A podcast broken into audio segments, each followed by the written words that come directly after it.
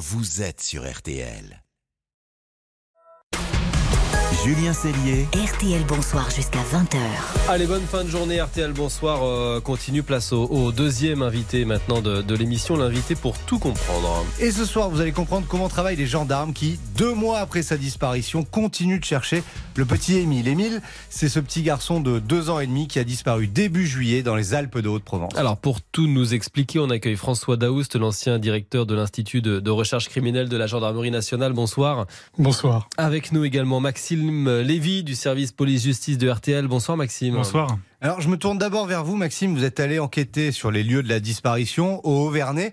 Euh, elle en est où, cette affaire? Bien, ce qui est assez fou, c'est que le mystère reste toujours entier, même deux mois après la disparition. J'étais dans le village la semaine dernière, et donc chaque habitant y va de son anecdote, de sa rumeur, de son hypothèse, parfois plus ou moins euh, farfelue. Reste que personne ne sait où est vraiment passé Émile. Seuls deux témoins disent l'avoir vu pour la dernière fois jouer à 20 mètres de la maison de campagne familiale, et puis plus rien, disparu. Seul reste donc les pistes envisagées, comme l'accident maquillé, un conducteur qui l'aurait euh, renversé, qui aurait caché le corps, la piste du drame familial, ou bien celle de l'enlèvement en toute discrétion. Lors de votre enquête sur place, Maxime, il y a quelque chose que vous avez découvert, en tout cas constaté. Oui, alors je souhaitais entrer discrètement dans le hameau afin d'éviter au maximum de déranger. Je me suis rendu compte qu'il y avait deux routes pour y aller. Une qui part de la départementale, qui passe par le village et qui monte au hameau du Haut-Vernay, et une autre qui part toujours de la départementale, mais qui est un chemin forestier qui monte directement au hameau. Donc j'y vais avec ma petite citadine de location, et ce n'était pas simple. Beaucoup de pierres, de trous, de troncs d'arbres, un ruisseau même,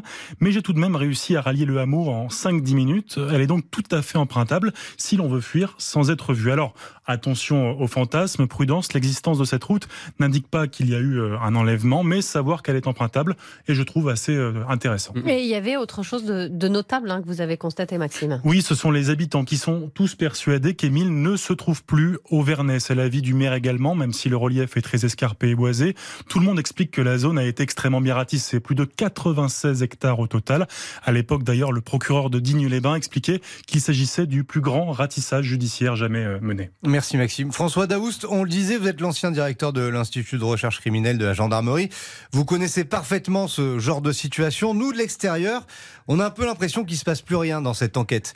Mais en fait, les gendarmes, eux, ils continuent de bosser concrètement. Ils font quoi en ce moment-là? Là, il faut savoir qu'il y a euh, en ce moment 25 enquêteurs qui travaillent sur les différentes hypothèses parce qu'on ne peut pas toutes les clore d'entrée. Et euh, ils reprennent. Dans un premier temps, il y a eu des auditions libres pour essayer de voir euh, que- quelqu'un a-t-il vu euh, quelque chose. Et maintenant, toutes ces personnes repassent un interrogatoire, en audition, audition beaucoup plus construite parce qu'on a changé de niveau de procédure pénale. Et c'est-à-dire que maintenant nous sommes dans des investigations criminelles puisque euh, il y a euh, enlèvement supposé, etc. Ça donne des moyens supplémentaires. Puisqu'il y a des investigations dites criminelles, euh, comment ils travaillent euh, les gendarmes concrètement? Est-ce qu'il y a des filatures? Est-ce qu'il y a des écoutes téléphoniques? Alors même qu'il n'y a pas de suspect évident dans cette affaire? C'est ce que vous avez dit. On peut faire des écoutes, on peut faire de, on peut suivre, on peut euh, investiguer d'une manière beaucoup plus large.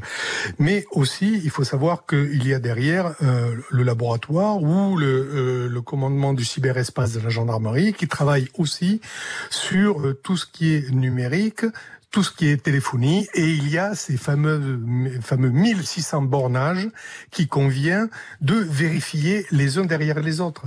Et ces vérifications vont au-delà du simple bornage, c'est essayer de coupler ces bornages avec une géolocalisation. Qui était sur euh, place À quel endroit Est-ce qu'il était en mouvement Ou au contraire, est-ce qu'il y a eu des stations? Euh, Puisqu'il n'y a pas de suspect évident, tout le monde est un peu suspect. Ouais, Et ça, deux mois après, ils continuent de chercher et d'éplucher tout ça, à 25. C'est ça. Et ça. justement, on ne se raccroche dans, dans ce genre d'affaires-là qu'à des choses euh, techniques. Ce sont les seules choses qui restent actuellement aux, aux enquêteurs? Non, non, non, non. Il y a le renseignement humain, et ça, le renseignement humain avec les témoignages, les premières auditions, et puis euh, les auditions maintenant qui sont encadrées euh, avec la, la procédure criminelle, font que toute variation dans une audition va intéresser. Pourquoi il y a une incohérence? Est-ce que cette incohérence est due à un souvenir qui s'est transformé? Ça, ça arrive régulièrement. Une personne qui euh, est prise ou qui est de près ou de loin dans une affaire euh, judiciaire d'importance va écouter la télévision, va écouter la radio, va, etc., etc. Et son souvenir va se transformer au fur et à mesure. Donc les enquêteurs vont devoir à la fois lutter contre la reconstruction de souvenirs, c'est-à-dire un témoignage faux mais sincère, de ce qui peut être un faux témoignage en vue de travestir la vérité.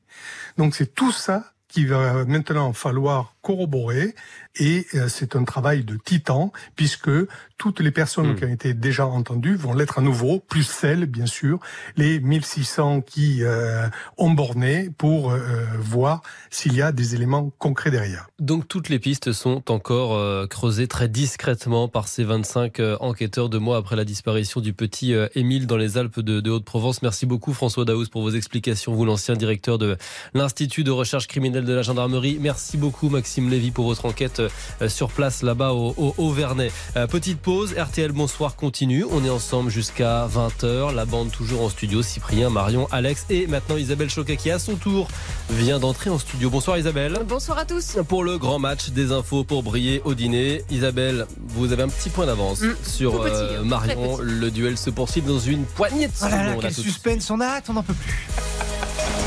Julien Cellier, Marion Calais et Cyprien Sini. RTL.